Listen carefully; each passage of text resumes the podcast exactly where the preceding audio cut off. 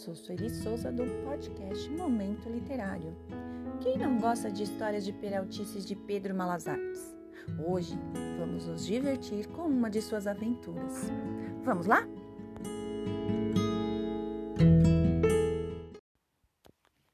Pedro Malazartes e a sopa de pedra. Um dia, Pedro Malazartes vinha pela estrada com fome e chegou a uma casa onde morava uma velha muito pão dura. Sou um pobre viajante faminto e cansado. Venho andando de muito longe há três anos, três meses, três semanas, três dias, três noites, três horas. Pare com isso e diga logo o que quer, interrompeu a mulher. É que estou com fome. Será que a senhora podia me ajudar? Não tem nada de comer nesta casa, foi logo dizendo a velha. Então ele olhou em volta viu um curral cheio de vacas, um galinheiro cheio de galinhas, umas gaiolas cheias de coelhos, um chiqueiro cheio de porcos e mais uma horta muito bem cuidada. Um pomar com árvores carregadinhas de frutas, um milharal viçoso, uma roça de mandioca.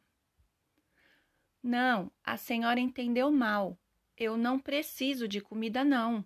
Só queria era uma panela emprestada e um pouco d'água. Se a senhora me deixar usar seu fogão, eu já estou satisfeito, porque aqui no chão tem muita pedra e isso me basta. Eu faço uma sopa de pedra maravilhosa e nunca preciso de mais nada. Já fico de barriga cheia. Desse jeito, ela não tinha como negar, então deixou. Meio de má vontade, mas deixou. Só repetiu: sopa de pedra? É, disse ele, se abaixando para pegar umas pedras no chão. Com esta pedra aqui, eu faço a sopa mais deliciosa do mundo. O importante é lavar bem, esfregar bem esfregadinho e deixar a pedra bem limpa antes de botar na panela. E Malazartes então tratou de levar de lavar bem a pedra, como disse. Em seguida, encheu a panela com água, pôs uma pedra dentro e botou tudo no fogo. Quando a água começou a ferver, ele provou e disse: É, até que não está ruim. Só não vai ficar boa mesmo de verdade porque não tem sal. Não seja por isso, disse a velha. Eu tenho e lhe dou uma pitada. Ótimo! Com um pouquinho de cebola e alho fica melhor ainda. Não seja por isso, disse ela. Eu lhe arrumo. E um temperinho verde da horta, será que não tem? Dá um gostinho especial na sopa. Vá lá, não é por isso que sua sopa vai ficar sem gosto. Foi pegar tudo o que Pedro Malazartes pediu e voltou depressa para o lado dele. Estava louca para aprender a fazer aquela sopa, Podia ser mesmo uma sorte receber aquele viajante em casa. Se ele lhe ensinasse a se alimentar só com uma sopa feita de pedra e água, com certeza ela ia economizar muito daí por diante. Mas não pôde ficar muito tempo na beira do fogão observando, porque logo que Pedro jogou os ingredientes na panela e deu uma mexida, ele tornou a provar e fez uma cara de quem estava em dúvida. O que foi? perguntou a mulher. Não sei bem. Parece que falta alguma coisa neste caldo, talvez um pedacinho de carne ou linguiça. Não seja por isso, respondeu ela. Se é uma sopa tão maravilhosa, e tão econômica assim, não vai ser por um pedacinho de carne que vamos perder essa maravilha. Foi lá dentro e voltou com um pedaço de carne, outro de paio e uma linguiça. Malazarte jogou tudo dentro da panela, deixou cozinhar mais um pouquinho e então respirou fundo. Está começando a ficar cheirosa, não acha? É mesmo, concordou a velha interessada.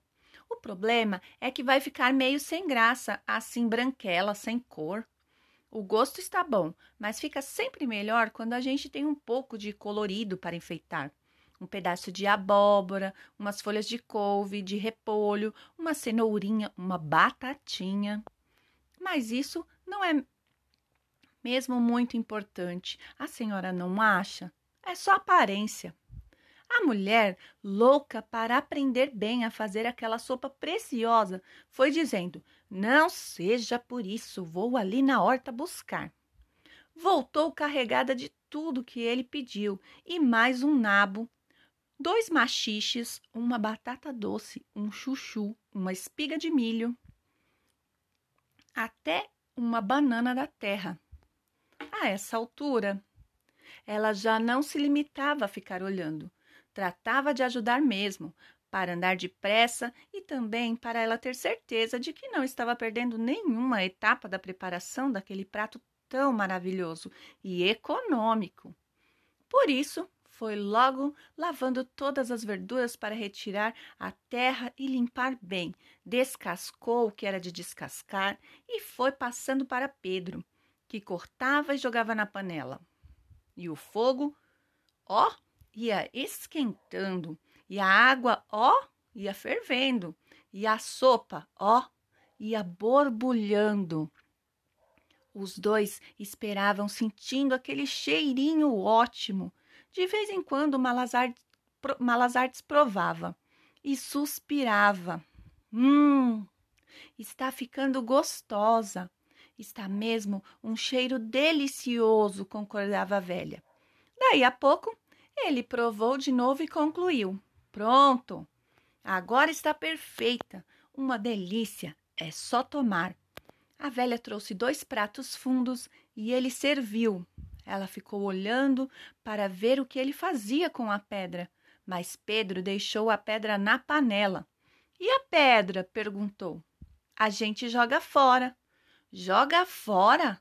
É, ou então lava bem e guarda para fazer outra sopa no dia em que for preciso enganar outro bobo.